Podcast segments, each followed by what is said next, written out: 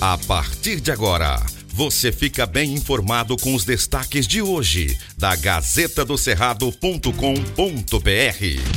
Olá, leitores e ouvintes de todo o Tocantins. Chegamos com as principais notícias desta quarta-feira, dia 8 de junho. Eu sou Silvio Moreno. Gazeta do Cerrado. Um ano após professora ser assassinada, amigos e ex-alunos fazem protesto contra casos de feminicídio no Tocantins. Amigos, familiares e ex-alunos de Elizabeth Figueiredo fizeram protesto quando completou um ano que a professora foi assassinada. A educadora foi encontrada morta em casa com lesões na cabeça e o companheiro dela foi preso suspeito do crime. Com faixas, moradores de Piquezeiro pediram justiça e deixaram mensagens de combate aos casos de feminicídio. A família informou que o grupo percorreu ruas de Pequizeiro em memória da professora.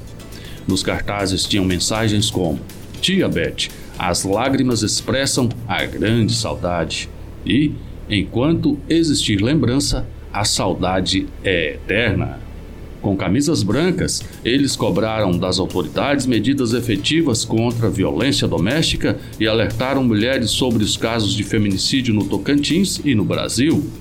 Elizabeth chegou à cidade na década de 70 e era bastante conhecida pelos moradores. A vítima era professora aposentada e, durante sua trajetória profissional, foi diretora de um colégio estadual na cidade. Na época do crime, a prefeitura da cidade decretou três dias de luto. Gazeta do Cerrado. PF em ação. A Polícia Federal fez buscas nesta terça-feira para investigar um assalto a um veículo dos Correios, em Araguaína, norte do Tocantins. O roubo aconteceu em fevereiro para esclarecer os fatos, policiais cumprem dois mandados de busca e apreensão na Operação Negrum Metan. Segundo a PF, no dia do roubo, dois homens armados abordaram um veículo dirigido por um servidor dos Correios, que foi feito refém por cerca de 20 minutos. Os suspeitos levaram as encomendas. Caso seja constatada a autoria e materialidade do crime investigado, os envolvidos responderão pelo crime de roubo mediante grave ameaça e restrição de liberdade da vítima, cuja pena pode chegar a 10 anos de reclusão e multa. A ação realizada nesta terça-feira é necessária, segundo a polícia, para se obter mais elementos de informação que apontem a eventual participação de terceiros e também para se buscar possível ressarcimento dos danos causados. O nome da operação faz alusão ao automóvel utilizado pelos assaltantes. Negro metan, em latim, significa gol preto. Gazeta do Cerrado. Tiago Andrino, do PSB Tocantins, assumiu nesta terça-feira, dia 7, com o compromisso de exercer o mandato pelo avanço da democracia. Ele assume o lugar de Osíris Damaso, do PSC Tocantins, que se licenciou do cargo para dedicar-se à pré-campanha para o governo do estado. Ele disse que representa aqueles que acreditam numa campanha independente que se propôs a discutir educação, saúde, inovação na política, criatividade. O parlamentar ainda agradeceu Osíris Damaso pela oportunidade de assumir o mandato mesmo que por um curto período, e que irá honrar o povo tocantinense. Veja os detalhes na Gazeta. Gazeta do Cerrado. Estelionatário se passa por produtor para furtar máquina avaliada em quase 800 mil reais. Olha só que absurdo. Um trator agrícola avaliado em 780 mil reais foi recuperado pela Polícia Civil do Tocantins em uma chácara na zona rural de Palmas.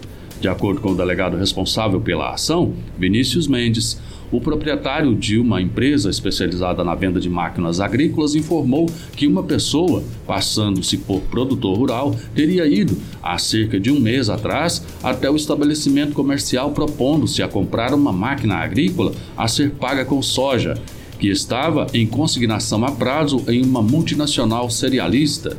O estelionatário teria apresentado um contrato falso de compra e venda de soja entre sua suposta fazenda e uma multinacional, afirmando que teria direito a receber supostamente no final deste mês importância equivalente à máquina agrícola que desejava comprar propondo-se a passar os direitos creditícios à empresa especializada na revenda de máquinas. No final da manhã desta segunda-feira, o falsário, alegando pressa, solicitou a retirada da máquina agrícola, afirmando que a levaria para a região de Pedro Afonso, Tocantins. Após a retirada da máquina da empresa, um dos funcionários desconfiou do e-mail e entrou em contato com a multinacional de grãos, descobrindo que toda a documentação apresentada seria falsa e que a empresa nunca manteve qualquer relação comercial com o adquirente da máquina. As investigações continuam para identificar e responsabilizar todos os envolvidos na empreitada criminosa.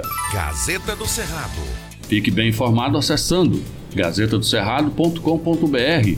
Antes de ser notícia, tem que ser verdade. Aqui não tem fake news e você acompanha as informações apuradas e corretas para ficar bem informado todos os dias. Siga a Gazeta nas redes sociais e acompanhe a cobertura dos fatos em tempo real. Obrigado por sua audiência e até amanhã. Estas e outras notícias você encontra na gazetadocerrado.com.br e nas redes sociais da Gazeta. Porque antes de ser notícia, tem que ser verdade.